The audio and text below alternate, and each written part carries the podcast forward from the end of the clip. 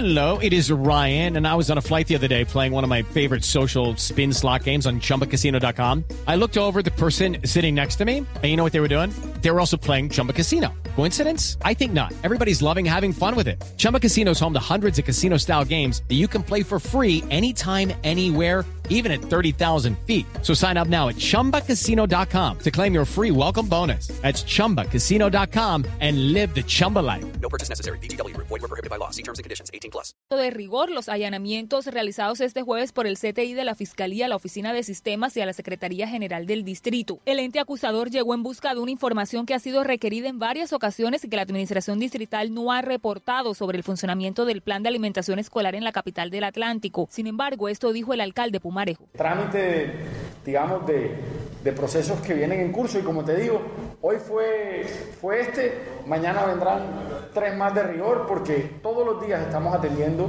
a los diferentes entes que nos vigilan y nos controlan.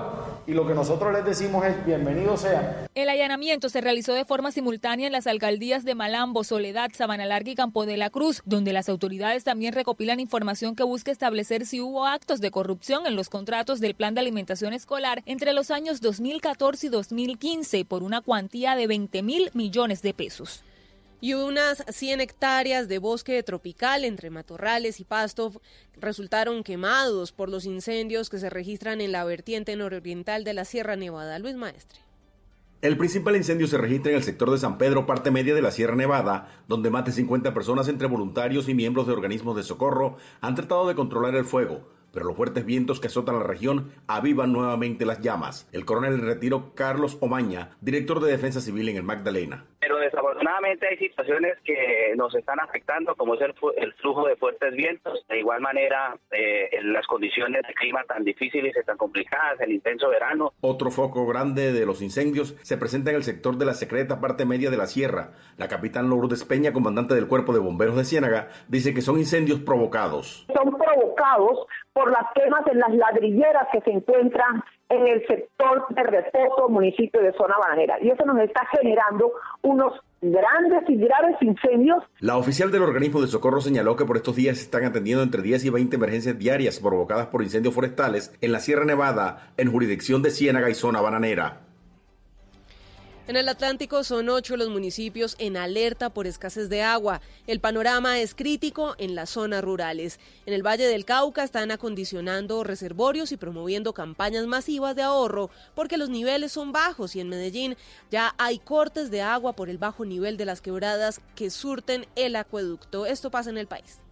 La intensa sequía está ocasionando niveles históricos en el descenso del río Magdalena a su paso por el Atlántico. En algunos municipios ya llega a 2,25 metros cuando el promedio es de 7 metros. Esta situación ha ocasionado desabastecimiento de agua en ocho poblaciones que en estos momentos son alimentadas del líquido con carro tanque. Los municipios afectados son Sabana Larga, Malambo, Ponedera, Suán, Sabana Grande, Campo de la Cruz, Palmar de Varela y Polo Nuevo. Azoga Norte afirma que unas 3.500 reses de las 9 millones que hay en la costa podrían podrían morir por la sequía. Ante el bajo nivel del río Cauca que tienen alerta las autoridades en Cali, se adelantan medidas de prevención. Ya hay un equipo monitoreando las 24 horas el caudal que en caso de seguir disminuyendo obligaría a utilizar el agua de los reservorios que tiene la ciudad. Y de ser necesario, se pediría que se abran las compuertas del embalse Salvajina como última medida. Empresas Públicas de Medellín anunció que los cortes de agua en el oriente de Medellín irán hasta que se acabe la temporada seca. Los barrios más afectados son 8 de marzo, Juan Pablo II, San Antonio, Villa Turbay, Villatina, La Sierra, Villa Lilian, Santa Lucía, Las Estancias, Las Estancias y también Barrios de Jesús. Frente a esto, en PM dispuso ya de dos carrotanques y 28 bidones ubicados en diferentes puntos de la zona para entregar así bolsas con una capacidad de 5 litros para garantizar el acceso del líquido vital. Ampliación de estas y otras noticias en blurradio.com. Quédense con Mesa Blue. A Volkswagen Gol y Voyage le pusimos lo único que les faltaba. Automático. En Blue Radio son las. Son las 8 y 3. Ya comenzamos Mesa Blue. A los nuevos Volkswagen Gol y Volkswagen Voyage les pusimos lo único que les faltaba. Automático. Nuevos Volkswagen Gol y Volkswagen Voyage. Con caja automática secuencial de 6 velocidades, 110 caballos de fuerza, motor de 1.6 litros y más torque. La conectividad, la seguridad y la economía que ya conoces de Volkswagen Gol y Voyage en un nuevo modelo más cómodo de manejar. Ven por el tuyo a un concesionario y pásate a tu Volkswagen automático. Volkswagen. Son las 8 de la noche. Aquí comienza Mesa Blue con Vanessa de la Torre. Son las 8, 4 minutos de la noche. Hay tensión en Colombia por el anuncio de un paro armado del ELN que tiene en alerta las zonas del país donde esta guerrilla hace presencia, donde delinca. Delinque, hay panfletos que estarían difundiendo desde ese grupo al margen de la ley en los cuales señalan que comienzan esas acciones del paro desde el viernes, es decir, desde mañana a las 6 de la mañana durante 72 horas. Y este paro anunciado se cruza con otro del EPL que arrancó ya, supuestamente, y que va también por 72 horas. ¿Cuál es la situación real? ¿Qué es lo que está ocurriendo en Colombia? Hay unas zonas donde verdaderamente hay mucha preocupación porque estos anuncios de paro terminan alterando la vida cotidiana y los ciudadanos no pueden salir a las calles. Pero además hay preocupación en las ciudades, hay una tensión latente en Cali, hay también una tensión compleja en Bogotá. Vamos a, tratar de desglosar toda esta información y a tratar de comprender qué tan delicado es este momento y qué es lo que busca el ELN con ese anuncio que hizo Carolina a través de redes sociales. Vanessa, 8 de la noche, 5 minutos. Y sí, confirmado este paro armado, lo que han dicho en un comunicado es que ellos le informaban al país con anterioridad para que la población permanezca en sus viviendas, en sus sitios de trabajo, en sus fincas, en sus espacios laborales. Y además dicen en el último punto de este comunicado que acatar esta orden de no movilizarse por las rutas de transporte durante las 72 horas de paro armado es lo más conveniente para la población. Ser prudentes y mantenerse en sus viviendas evitará lamentar las consecuencias.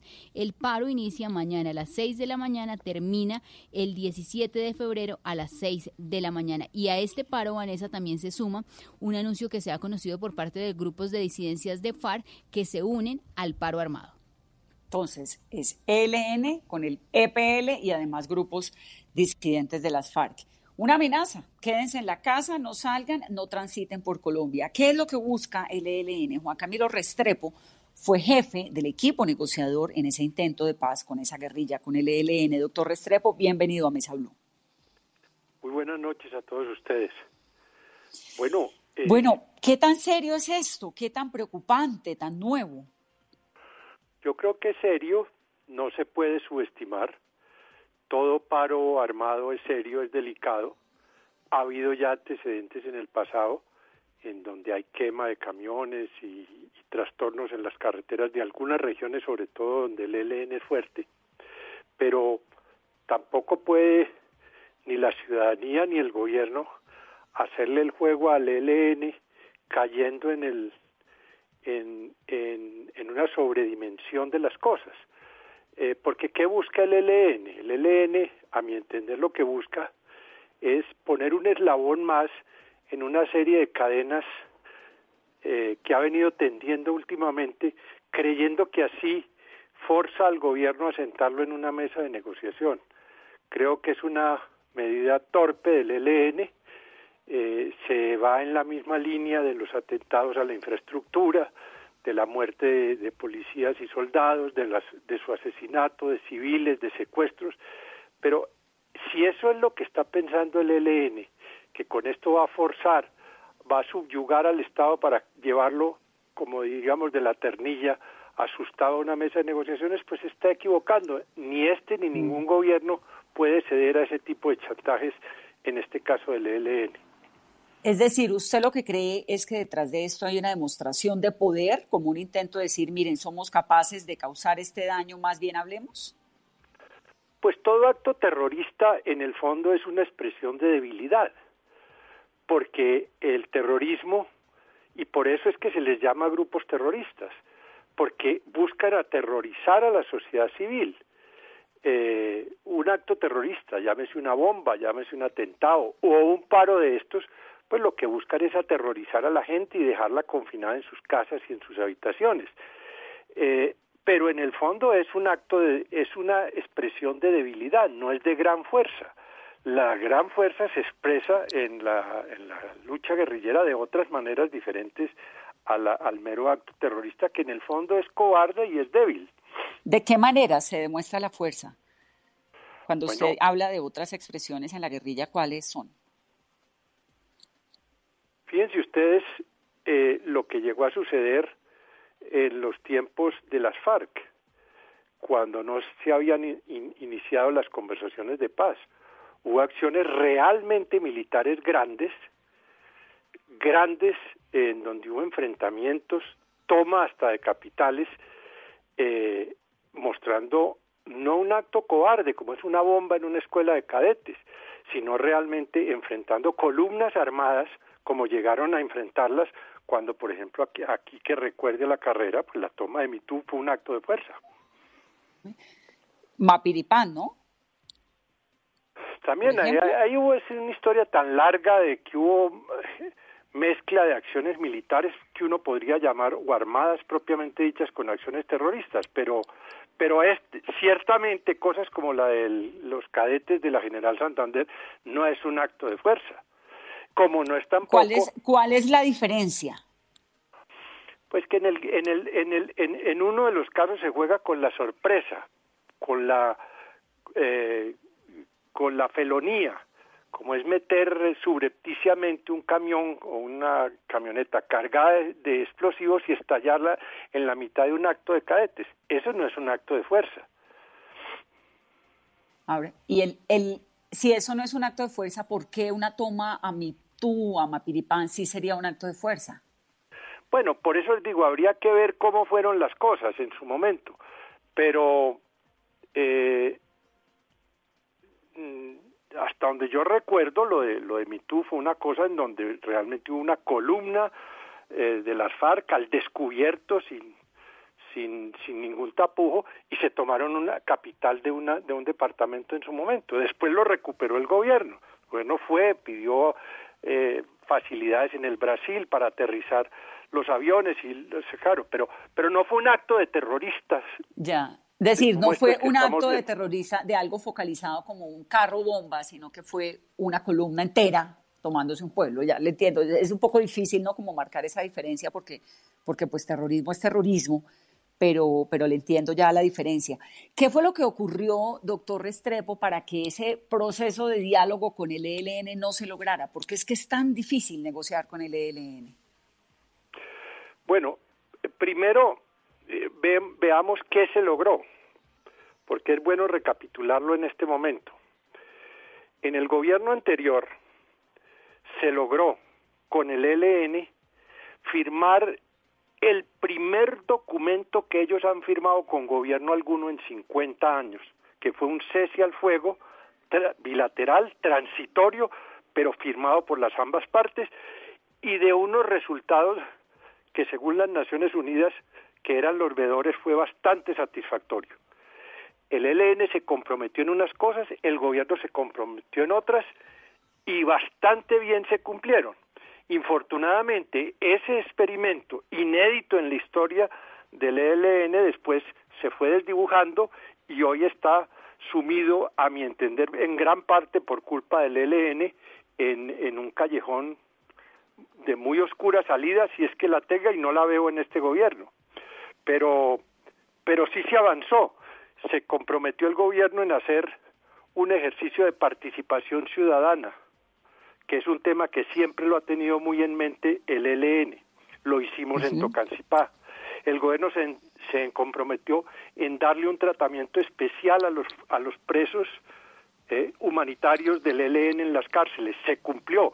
Y entre otras cosas, esa fue una de las claves en su momento para que se descentrara la, la situación con ETA en España el, tratamiento, el manejo carcelario de los presos del grupo alzado en armas. El gobierno se comprometió en facilitar que las que los eh, que los jefes que estaban en el Ecuador salieran a, darle una especie de instrucción o de explicación a, todos los frentes de qué era lo que se estaba negociando en ese cese al fuego. Y el ELN se comprometió, que es lo importante, a no secuestrar con fines extorsivos civiles, a no atentar contra la infraestructura. Se comprometió igualmente a, a participar civilizadamente en ese ejercicio que les menciono en Tocancipaz y entre otros. De manera que sí se puede. Después se fue desdibujando y después vinieron ya unos, unos gestos realmente atrabiliarios del ELN, el último de los cuales es el atentado de los cadetes de la General Santander. Que eso hace dificilísimo cualquier gesto de confianza, ¿no? ¿Por qué dificilísimo, habría dificilísimo y, y se está colocando mm, el, el, debate en una situación que a mi modo de ver es equivocada, porque el, el, el ELN, y eso lo dicen diariamente quienes quienes opinan del ELN desde La Habana, es que nosotros no podemos sentarnos sobre la base de que previamente nos demos por vencidos. Nadie le está pidiendo al ELN que entregue las armas. Nadie le está pidiendo al ELN como condición previa para un diálogo que se desmovilice. Lo que se le está pidiendo, como se los exigimos también nosotros en el cese al fuego transitorio que estoy recapitulando, que se hizo, es que dejen de atentar o quebrantar el derecho internacional humanitario, que es un deber que le incumbe cumplir a un grupo, así se ha alzado en armas durante el conflicto. De manera que además es lo mínimo para sentarse a una negociación. Para sentarse en una negociación, por supuesto. De manera que eh, estamos... Y el gobierno eh, pues está exigiendo que dejen de secuestrar. Eh, también se exigió en ese cese al fuego que les recapitulo que dejen de atentar contra la, la infraestructura, porque es que cuando se atenta contra la infraestructura, hay que recordarlo, no es solamente volar un oleoducto, es cuando como consecuencia de la voladura se contaminan fuentes de agua y acueductos de los cuales se surten poblaciones civiles. Ese es un atentado contra el derecho internacional humanitario y tiene todo el derecho y el deber el gobierno de decir, mientras no dejen de atentar contra el derecho internacional humanitario, no nos sentamos a una mesa de negociación. Y el ELN, por su lado, eh, también observa uno, yo creo que al ELN lo está dejando la historia. Ellos tuvieron una ocasión muy lúcida y muy importante de entrar también en una negociación y creo que la estropearon. Pero ahora, por ejemplo, eh, lo que uno nota es que a diferencia de lo que pensaban los fundadores del ELN, que decían que no se interesaban en la droga, la repudiaban, ahora uno ve que el ELN está cada vez más engolosinado con, con, el trasiego de drogas y con las reglas que, y con los dineros que de allí derivan. Por eso no es sorprendente que uno de los frentes más complicados, más ariscos, más agresivos y más renuentes a cualquier diálogo sea el del Chocó, porque aunque es muy pequeño, son los que están recibiendo grandes ingresos por ser uno de los partícipes más importantes en el tráfico de drogas, que no eran, que no estaban en la agenda del ELN en los orígenes de ese grupo. Doctor Juan Camilo, justamente usted está diciendo que al ELN lo está dejando la historia. ¿Cómo está hoy al interior? Porque continúa Pablo Beltrán y la delegación en Cuba, pero ¿cómo están esas relaciones? Eh, con los helenos que siguen en el Chocó, que siguen en Arauca, que siguen en el Catatumbo, Pablito, eh, el comandante Uriel, que es quien reveló este comunicado. Cuando yo digo que lo está dejando el tren de la historia al ELN, es que no se, no tuvo la lucidez para montarse en el tren de la paz y sigue sin, sin, sin montarse en él. Eh, y por eso mencionaba casos como el del Chocó. El, este comandante que ustedes mencionan es uno de los que más se lucran con el narcotráfico y por lo tanto es uno de los más renuentes eh, y más agresivos eh, contra cualquier intento de paz. Lo fue en el pasado y lo sigue siendo ahora, cada vez más vociferantemente. Creo también que el gobierno se enredó en un tema que en el fondo era menor y se pudo haber solucionado de una manera mucho más pragmática, diplomáticamente hablando, como es el, el requerimiento a Cuba de que le extraditaran a los jefes del ELN que están allí en La Habana. Ese mm. tipo de protocolos existe en cualquier eh, acuerdo eh, de negociación de paz, viendo cómo se van a tratar si se eh, suspenden o se dan por fallidas las negociaciones. Y, y ahí hay otro factor menor frente a los que tenemos enfrente, pero, pero no deja de ponerle ruido porque se está poniendo por parte del gobierno contra la pared, a mi manera de ver innecesaria e injustamente, a un gobierno como el de Cuba, que siempre ha sido amigo de la paz, ha sido anfitrión de los procesos de paz, ha sido garante y siempre ha ayudado mucho a la paz. Entonces no no no me parece que sea adecuado Acertado. este y como van las cosas yo le digo una cosa, yo les digo una cosa, devuelve más fácilmente Guaidó a la señora eh, Merlano que la que Cuba en extradición a los que allá están en La Habana. Entonces estamos me hizo, me hizo reír con esa comparación, doctor Restrepo. Sí, pero es que los cubanos hacen parte, y eso eh, también hay que, lo, lo, no lo hemos explicado un montón en este programa, pues hace parte de un protocolo internacional hecho precisamente para que si se rompen los acuerdos haya algún tipo de confianza para que eventualmente vuelva a haber acuerdos, ¿no? Entonces, por eso. Cuba no va a, a devolver a, a estos señores del ELN y lo termina metiendo en problemas a Cuba, juega a todos los países garantes que por eso pues son garantes. Pero entonces usted cree que, que, que la señora Merleano sí va a llegar a Colombia. No, no va a llegar como la, no, no, como la están pidiendo, no va a llegar. Pues sí, Pero va a llegar más Guaidó. fácil que Pablo Beltrán extraditado por Cuba a Colombia. Me queda una pregunta y va en sintonía de lo que preguntaba Carolina. ¿Quién manda en el ELN hoy en día? Pues mire, del, del ELN siempre se ha dicho que más que un grupo alzado en armas es una federación de grupos subversivos. El Chocó, los del sur, los de Arauca, los del Magdalena Medio, los de Antioquia. Hay muchos grupos, claro que hay grupos, pero en el fondo, sí, y eso lo alcanzamos a ver en las tratativas de paz que alcanzó a ver en el Ecuador, cuando las cosas se encarrilan bien, como se encarrilaron cuando llegamos a ese a ese cese al fuego bilateral que se firmó, que repito, es el primer documento que en cincuenta y tantos años el ELN ha firmado con gobierno alguno.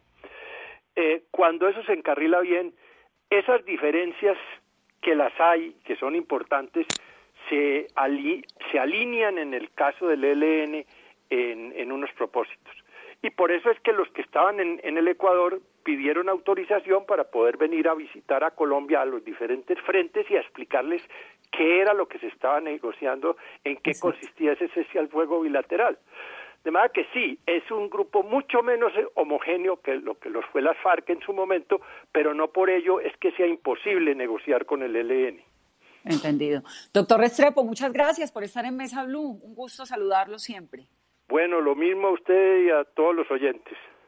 Gracias. Juan Camilo Restrepo, gracias, doctor Restrepo, quien fuera jefe del equipo negociador del ELN en ese proceso de paz que no avanzó más entre el gobierno anterior y esta guerrilla. Pero ¿cómo están viviendo las regiones? Mauren González, corresponsal de Blue Radio en Arauca. Mauren. Mairen. Hola, sí. ¿No? Sí, Vanessa, mire, en Arauca hay una tensión muy grande en medio de este anuncio de la guerrilla del ELN de este paro armado. Aunque en, lo comunicado por la guerrilla ellos dicen que empieza este paro a partir de mañana viernes 14 de febrero, en el departamento de Arauca ya hoy se han registrado varios hechos de alteración de orden público. El primero fue el registrado hoy sobre el mediodía en el municipio de Puerto Rondón, donde explotó un carro cargado con explosivos que iba dirigido contra la base militar ubicada en ese municipio, pero que explotó minutos antes de llegar al lugar. Por fortuna, este hecho no dejó personas heridas.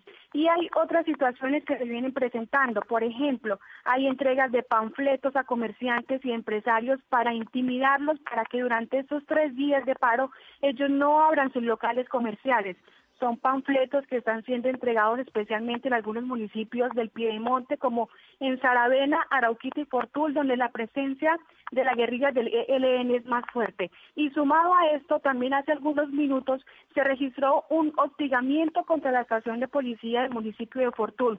Fueron tan solo algunos disparos los que se escucharon, pero estos hechos vienen generando gran miedo, gran zozobra entre la comunidad que queda en medio de ese conflicto armado que se vive en el país con mucha fuerza en el departamento de Arauca, mientras las autoridades también intentan hacer con diferentes operativos de control y presencia en los lugares de las zonas urbanas y especialmente en las carreteras presencia con fuertes dispositivos para tratar de brindarle seguridad a la comunidad quiero ahondar un poco en este tema de la vida cotidiana, porque si uno ve el mapa de Colombia, digamos, el temor máximo de este paro y de esta situación que se está viviendo de orden público en el país está focalizada en Arauca, en la zona del Catatumbo. Ya vamos a hablar con Facundo Castillo, quien se encuentra allá, es el gobernador. Ah, no, Facundo es el gobernador de Arauca, pero tenemos nuestro corresponsal Cristian Santiago en Ocaña, norte de Santander, para que nos explique lo mismo de, esta zona del Catatumbo, pero se va uno también al Cauca y se va al Pacífico, y digamos que esas son como las zonas más complicadas.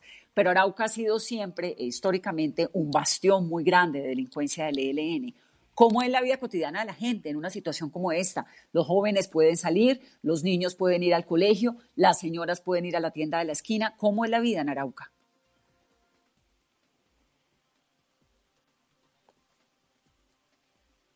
No, ¿me escuchas? Mayren. Sí, aquí estoy. Sí, te estaba preguntando cómo es la vida cotidiana en Arauca. Vanessa, no sé si me escuchan ahora. Sí, sí, sí, ahora les, les comentaba que, por ejemplo, en, en general en la situación no es igual en todo el departamento cuando ocurren paros armados como este decretado por la guerrilla del ELN. Por ejemplo, en la capital del departamento, el municipio de Arauca, que es donde yo me encuentro, la situación es muy diferente porque la presencia de esta guerrilla no es tan fuerte. Abre el comercio, la gente puede salir, las tiendas abren, se siente en parte normalidad, aunque sí hay temor en algunos sectores, como por ejemplo los transportadores de servicio intermunicipal y también los taxis urbanos. Cosa muy diferente es lo que ocurre en algunos municipios como Saravena y Fortul, donde, por ejemplo, siempre en situaciones como esta, los municipios parecen pueblos fantasmas, literalmente. La gente siente miedo de salir a las calles, los comerciantes sienten miedo de abrir sus locales comerciales muy a pesar de la presencia de la fuerza pública y de, lo de los diferentes operativos que se hagan en estos días por temor a las represalias que pueda tener la guerrilla contra estas personas, contra los civiles. Por ejemplo, en estos panfletos que se han repartido a los comerciantes, la guerrilla dice que pueden abrir únicamente o que pueden estar movilizándose únicamente las droguerías, las funerarias y las misiones médicas o personas con enfermos. De resto, hay sectores donde la parálisis es total y el miedo aún es mayor.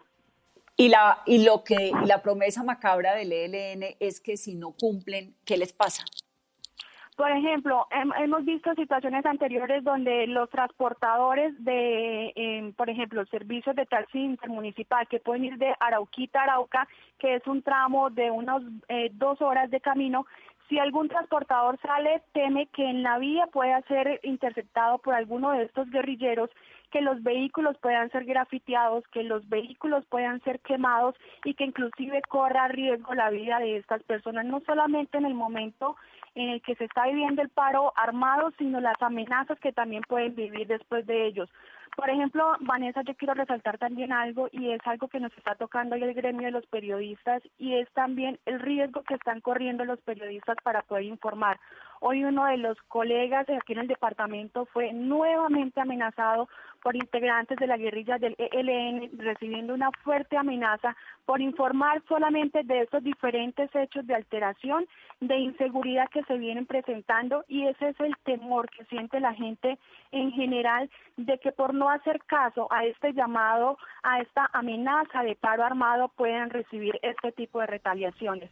Y sobre todo en más, eh, Vanessa, en algunos puntos donde la fuerza pública o las mismas instituciones, el mismo Estado, su presencia es muy poca o inclusive en algunas ocasiones únicamente cuando hay hechos como este. Mayren, y en medio de este miedo y esta zozobra que hay en la población, ¿mañana hay clases en los colegios? Sí, mañana hay clases en los colegios. Hoy las autoridades han dicho que se va a prestar el servicio de transporte escolar con normalidad. Digamos que los estudiantes no están en medio de esta amenaza y es lo mínimo que se puede esperar Sin embargo, hay temor, lo que le digo, hay temor en muchas personas de la población civil que sienten miedo solamente de salir de sus casas, de salir de sus veredas hacia los cascos urbanos para realizar cualquier diligencia y que puedan ser encontrados o interceptados por estos hombres armados. Mayren, gracias. Es Mayren González, nuestra corresponsal en Arauca, que por supuesto hace parte del servicio informativo de Blue Radio y nos mantendrá dateados, informados de cómo avanza este proceso allá en su departamento. Gracias, Mayren. Gabriel es un comerciante de ese departamento. Le hemos cambiado el para que nos pueda contar su historia y cómo vive la vida cotidiana en medio de esa tensión. Gabriel, buenas noches y bienvenido a Mesa Blue. Sí, muy buenas noches, Vanessa. Encantado de escucharlas a Blue Radio. Usted es comerciante, ¿no? Sí, señora, comerciante del, del departamento de Arauca, sí, señora. ¿Y le han llegado panfletos? Eh, sí, en algunos puntos ya llegaron los panfletos en donde forma lo que dijo Mauri, Mauri, que lo hizo muy detalladamente y esa es la realidad, lo que se está viviendo en este momento en el departamento y especialmente en algunos municipios como Arauquita, Saravena y Fortuna en especial. Y también en el ¿Usted tiene hijos? Sí, señora, claro que sí. ¿Y los manda al colegio? Eh, ya no están en el colegio, ya salieron, están fuera del departamento de Arauca. Ah, bueno, ya eso es, eso es, eso supongo que para usted es un alivio, ¿no? Sí, correcto, sí, señora, claro que alivio. Pero ¿cómo es su vida, cómo es un día mañana para usted como comerciante? ¿Cómo sus mercancías en el departamento? ¿De qué manera le afecta esta situación? Pues realmente pues sí nos afecta totalmente porque pues fundamentalmente el transporte y el transporte de mercancías es absolutamente nulo. En eh, no hay ninguna comunicación ni la posibilidad de traer mercancías del interior o de transportar internamente en el departamento. Es eso es claro y, lo, y no hay nada que hacer sin esperar que pase estos tres días que han ellos han solicitado que por favor paralicen todas todas las actividades, especialmente el transporte, que cuando el transporte se, se paraliza, pues todo se paraliza automáticamente porque es la, fuente de, de, energía y de que nos da la posibilidad de entregar nuestros productos. Si usted transporta alguna de sus mercancías, ¿qué le puede ocurrir? Pues pueden suceder retaliaciones que tampoco podemos arriesgar la vida de, de los funcionarios, de los de los colaboradores de, la empresa. Entonces, es mejor esperar que pase esta zozobra y para poder continuar normalmente. Es verdad, en este momento queda paralizada la entrega de productos en cualquier parte del departamento. Don Gabriel, y cuando no hay paro armado, eh, el ELN le está exigiendo algún tipo de pago económico que usted haya escuchado, no solamente a usted, sino a los demás comerciantes del departamento de Arauca? Pues realmente eh, en el departamento de Arauca, pues todos los grupos que han estado, pues en ocasiones sí, en ocasiones no podemos horarios,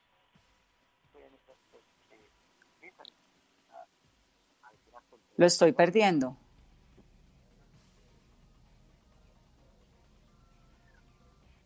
¿Sí me escuchas?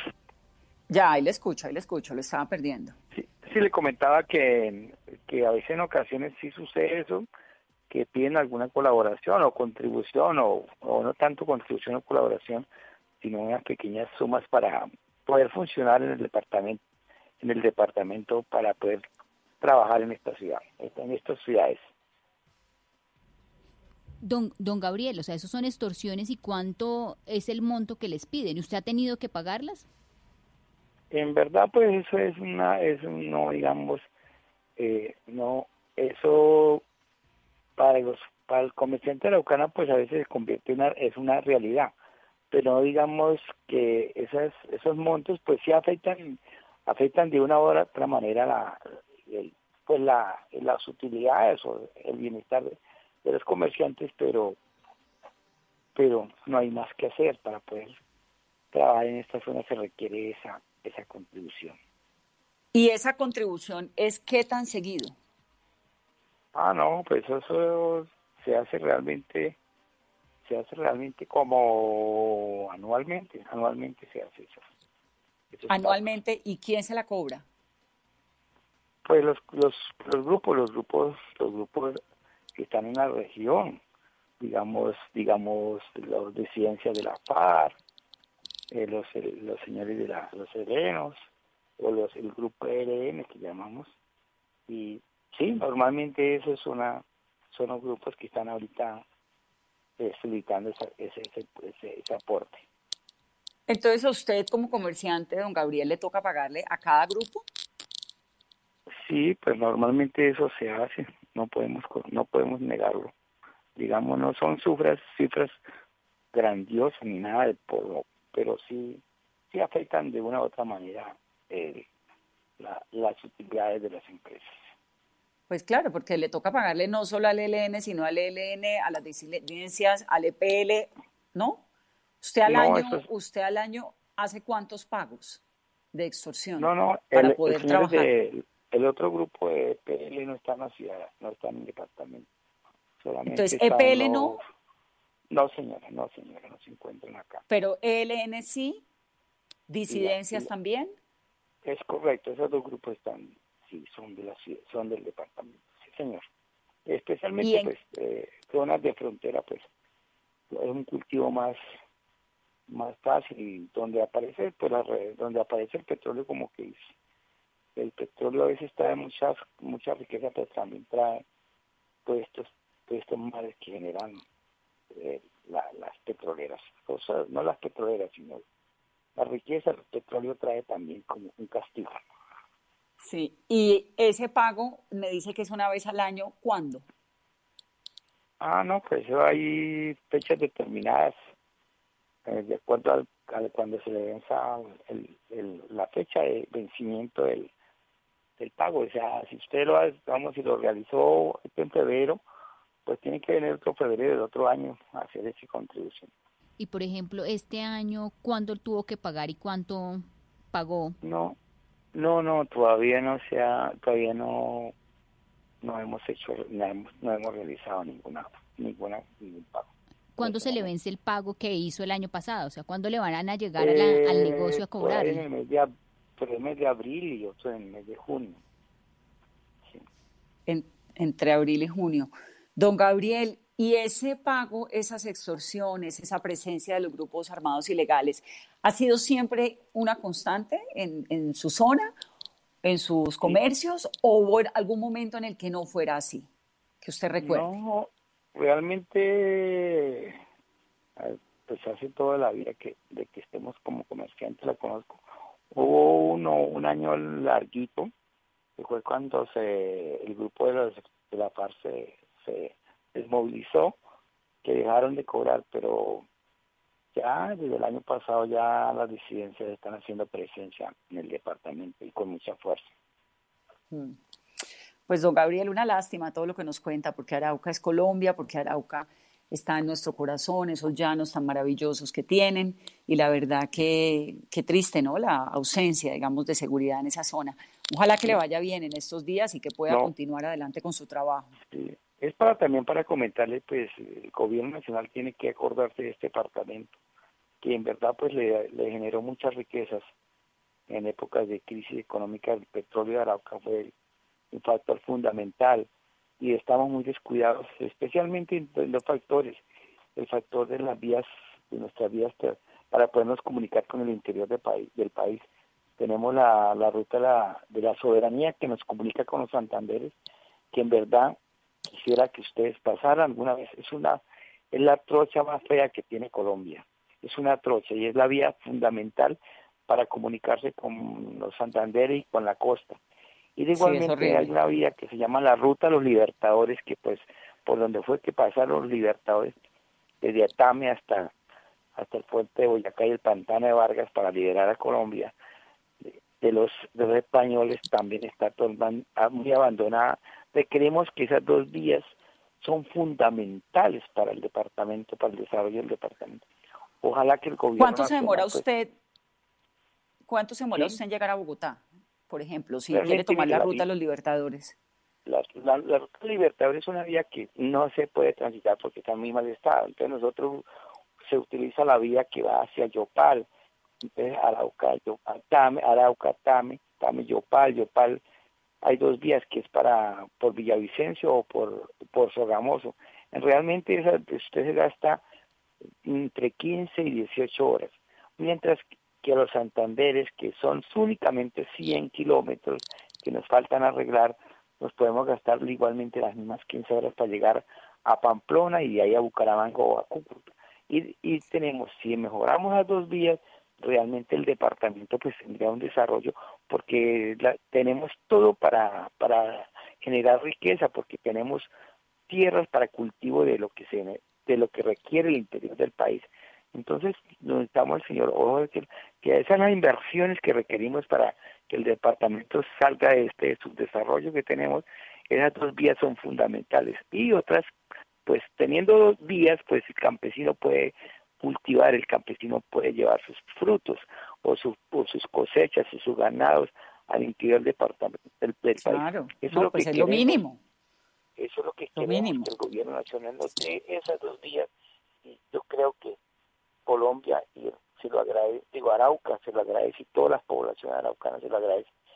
Y también pues, y también general la, tenemos inconvenientes pues desafortunadamente especialmente en la zona de Arauca con la, hay mucha delincuencia pues desafortunadamente los vecinos de la República Bolivariana de Venezuela están emigrando hacia Colombia en grandes cantidades y la delincuencia que se está y el asentamiento de los venezolanos es bastante y muy preocupante, pero demasiadamente muy preocupante.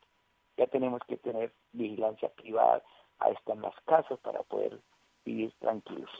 Imagínese, don Gabriel, le, le, agradezco mucho estar en este programa. Gabriel es el nombre que le hemos dado a este señor, que no es ni el gobernador de Arauca, ni es un político, ni está buscando votos, ni nada por el estilo. Es un comerciante, un colombiano como ustedes y como yo, que lo único que está pidiendo es que le paren un poquito más de bolas a su departamento. Gracias, don Gabriel. Son las 8.40. Vamos a hacer una pausa rápidamente y al volver nos vamos al Catatumbo, que es la otra zona complicada y también eh, hablar de Bogotá rápidamente. Regresamos en breve. Todos tenemos un reto, algo que nos impulsa, eso que nos hace levantar de la cama todos los días, un sueño que nos lleva al límite y nada más importa. No importa el dolor, ni la frustración, no importa el tiempo. Un reto que es a la vez nuestro combustible y nuestra obsesión. Porque nada se consigue de la noche a la mañana. Este es mi reto. ¿Cuál es el tuyo? Pasta Sonia, sabor y energía que te hacen mejor. Trabajamos pensando en usted.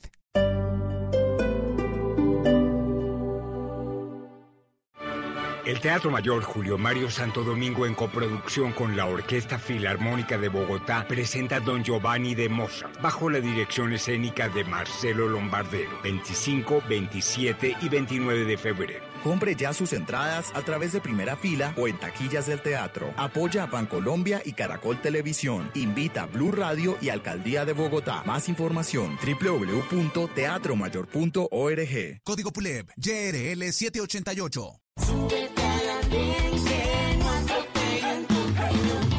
El Andén, viernes a las 9 de la noche en Blue Radio y bluradio.com. La nueva alternativa. Y si tuvieras el poder de salvar vidas, ¿qué decidirías?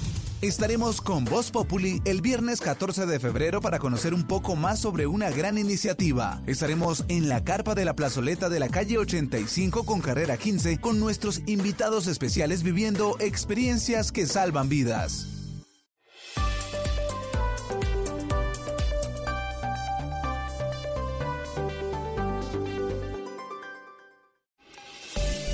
A Volkswagen Gol y Voyage le pusimos lo único que les faltaba. Automático. En Blue Radio son las...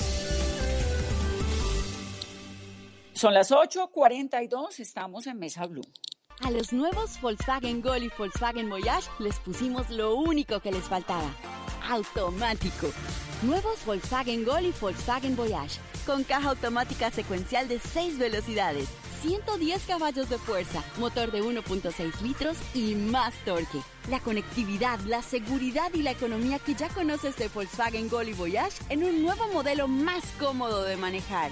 Ven por el tuyo a un concesionario y pásate a tu Volkswagen automático. Volkswagen. Estás escuchando Blue Radio, un país lleno de positivismo, un país que dice siempre se puede. Trae tus deudas de otros bancos y solicita ya tu compra de cartera del Banco Popular para tus tarjetas de crédito, con una tasa del 0.76% o del 0.80% mes vencido, del 1 de febrero al 31 de marzo. Con tasas así, tu dinero rinde más. Solicítala en nuestras oficinas o a través de la línea verde. Consulta condiciones en bancopopular.com.co. Banco Popular. ¡Siempre se puede! Somos Grupo Aval, vigilado Superintendencia Financiera de Colombia. Si es humor. humor. que se acerca una todavía anciana. Ay, no. ¿Se la cogió el ESMA? No, no, no puede ser. Escucha, téngame ahí. Vea qué tan querido me regaló cuatro papas. ¡No! Está en Blue Radio. Las declaraciones que ha dado el ministro de Defensa Carlos Holmes Trujillo ha dicho que el ELN no va a parar el país, que eso nunca ha pasado. Hay zonas del país donde el ELN logra atemorizar a los habitantes. El país que está viendo el doctor Carlos Holmes Trujillo es distinto al país que están viviendo miles o cientos de miles de colombianos en esa zona. No subestime la ELN. Voz Popular. ¿Qué pasó? Ay, lo que nos faltó. ¿Qué es eso? Tengo un pito en el oído. No, sí, no, Tengo vertigo.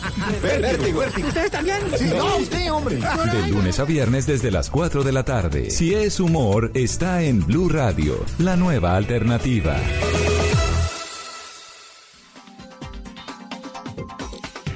Ocho cuarenta y cinco minutos de la noche. Otro de los lugares que preocupa profundamente con esta situación es el norte de Santander, es la zona del Catatumbo y es una zona donde hay cuatro municipios que permanecen eh, en confinamiento, los habitantes de cuatro municipios, Acarí, San Calixto, Convención y Teorama.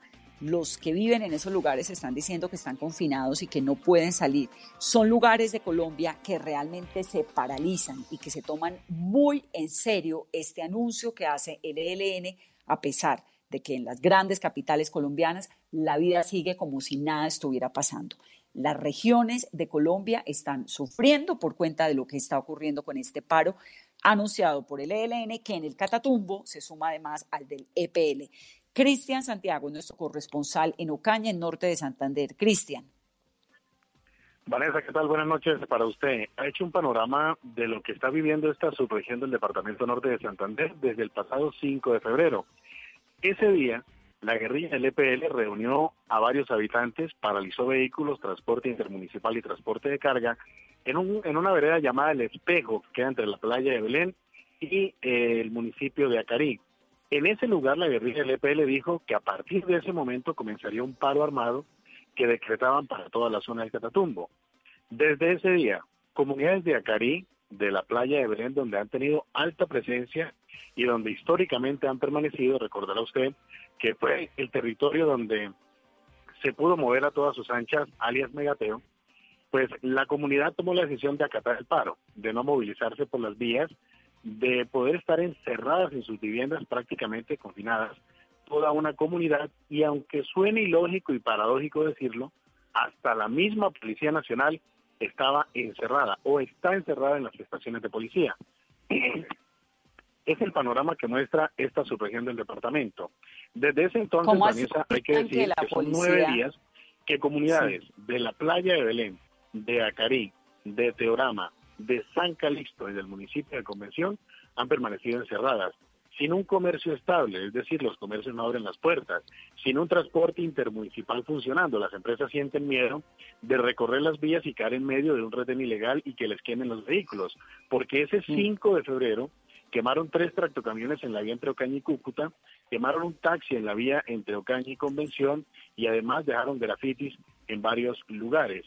Esto eh, pues generó toda una zozobra y un temor en la comunidad que no tuvo otra que quedarse encerrado, esperar a que se levantara el paro tal vez o a que llegaran ayudas de la Defensoría del Pueblo y de las diferentes administraciones municipales.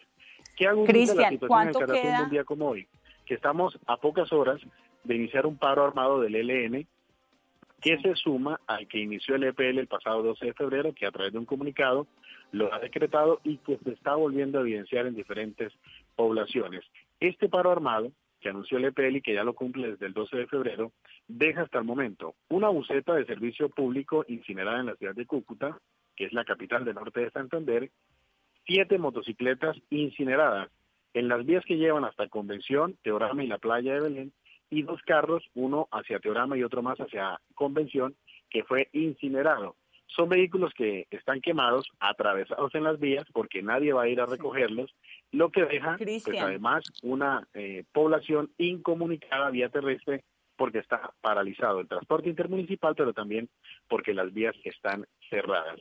Además de esto, la falta de alimentos, falta de medicamentos, un problema sanitario porque las basuras están represadas y estas comunidades del Catatumbo, de poblaciones que usted ha mencionado, a las que le sumaría yo también el municipio de Ábrego, el municipio del Carmen y también eh, parte del municipio de Ocaña, su zona rural, pues han tenido que dejar las basuras acumuladas porque no hay dónde empezar a recogerlas con los vehículos y no hay garantías para movilizarse por el territorio.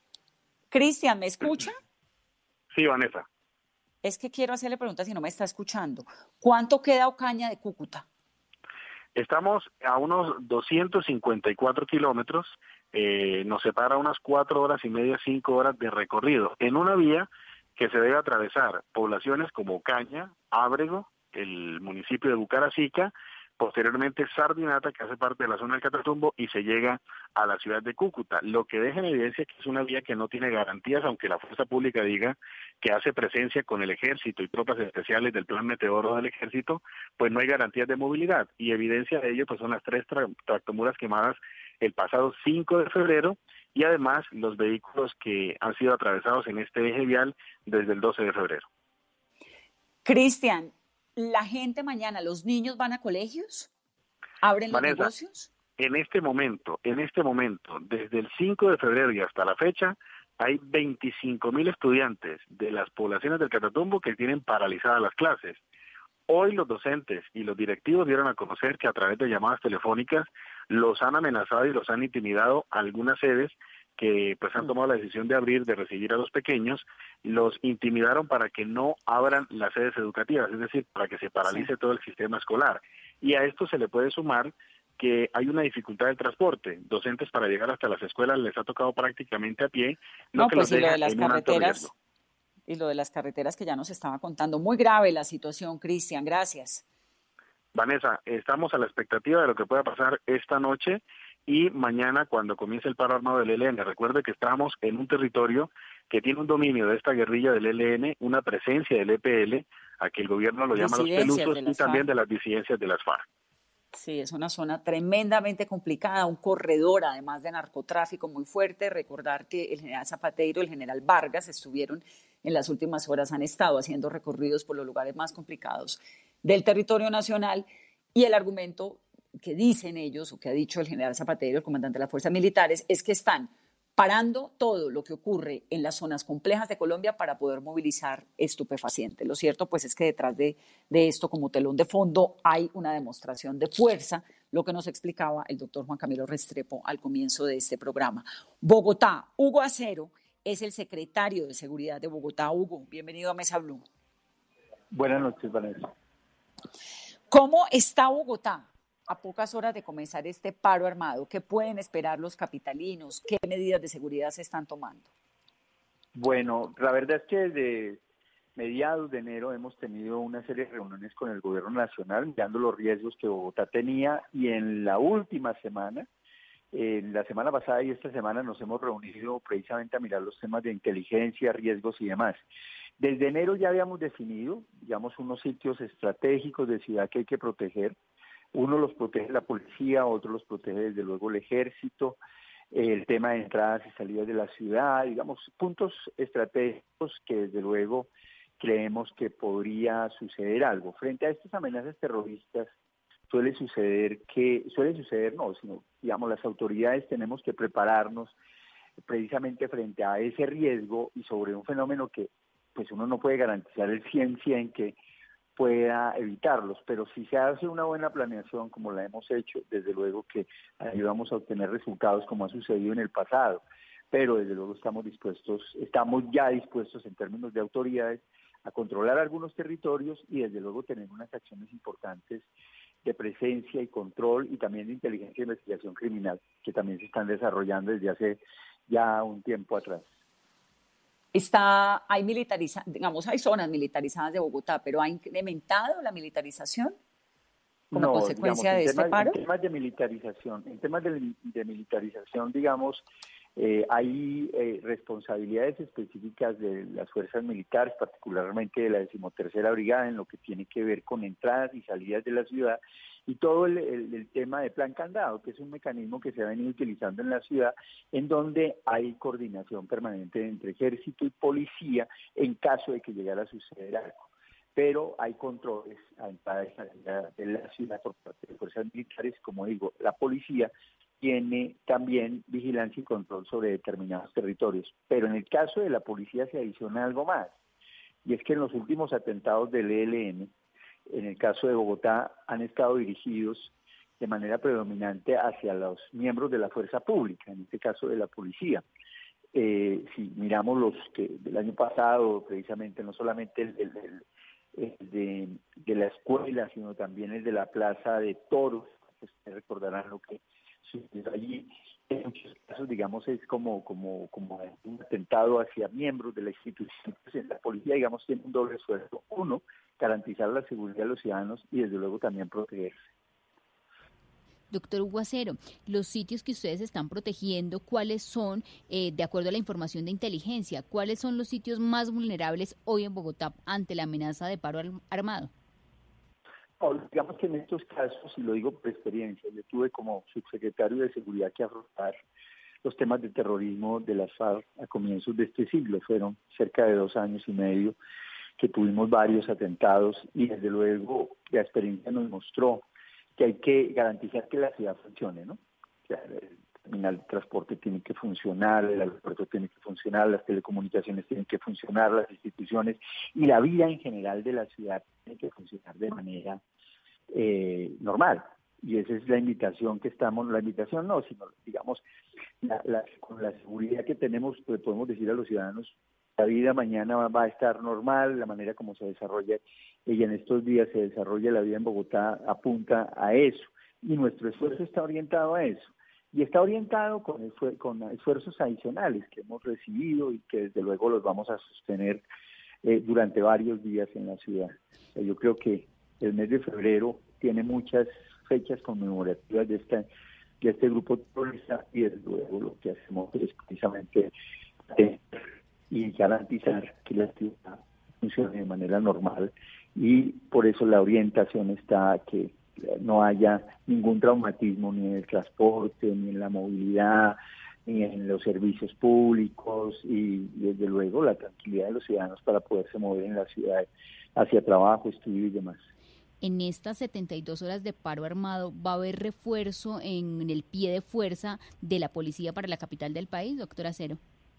La policía, digamos, hace un, esfuerzo grande en personal, en personal y desde luego recibe unos apoyos, pero como es un paro armado absolutamente orientado hacia todo el país, es una verdad nacional. Aquí estamos trabajando con el gobierno nacional, con la Consejería de Seguridad, con el Ministerio, con la Presidencia y desde luego eh, esfuerzos se tienen y también refuerzos, pero como digo, el país en general eh, se prepara de manera adecuada, diría yo, para enfrentar estos retos de un grupo que lo que ha hecho es simple y llanamente permanecer en su intención de guerra y que no se le dé por ningún lado voluntad de paz. No, hombre, muy mal que viene en Bogotá, la vida continúa de alguna manera, pero hemos estado escuchando esas historias tan preocupantes que nos llegan desde el Catatumbo, que nos llegan desde Arauca. Bueno, se nos acabó el tiempo porque también quisiéramos hablar con el Cauca pero, y con Nariño, que son las zonas afectadas, pero realmente en, en la gran capital colombiana, con todos los temores, la vida va avanzando. Secretario, gracias. Con mucho gusto y feliz noche. Feliz noche, que pueda descansar usted, ¿no? No, es tarde lo que uno se acuesta y se levanta mañana muy temprano. Mañana tengo una reunión muy temprano. ¿A qué horas arranca su día mañana? Eh, generalmente me estoy despertando ahora a las cuatro y media y estoy llegando a oficina eh, eh, y lo hago de manera ordinaria, casi seis, seis y media. Bueno, pues mucha suerte con todo esto que está tratando de hacer la alcaldía de Bogotá con seguridad. Es Hugo Acero Velázquez, el secretario de Seguridad de Bogotá. Mañana entonces arranca este paro con la esperanza de que podamos tener un fin de semana tranquilo los colombianos y que no pase de ser una bulla, pero recuerden que mientras ustedes están en su casa o en sus lugares tranquilos y pasándola muy bien, hay miles de colombianos que realmente la están pasando muy mal. 25 mil niños que no pueden ir al colegio en el Catatumbo, que no van desde el 5 de febrero, como nos comentaba Cristian, nuestro corresponsal en Ocaña, hace algunos momentos, y una amenaza ahí tangible en Arauca también. Que tengan una muy buena noche. Esto es Mesa Blue. Estás escuchando Blue Radio, un país lleno de positivismo, un país que dice siempre se puede. Trae tus deudas de otros bancos y solicita ya tu compra de cartera del Banco Popular para tus tarjetas de crédito, con una tasa del 0.76% o del 0.80% mes vencido, del 1 de febrero al 31 de marzo. Con tasas así, tu dinero rinde más. Solicítala en nuestras oficinas o a través de la línea verde. Consulta condiciones en bancopopular.com.co. Banco Popular. Siempre se puede. Somos Grupo Aval, vigilado Superintendencia Financiera de Colombia. Si es humor. humor. Fíjate que se acercó una novia anciana. Ay, no. Se la cogió el esma. No, no, no puede ser. Escucha, téngame ahí. Ay, vea.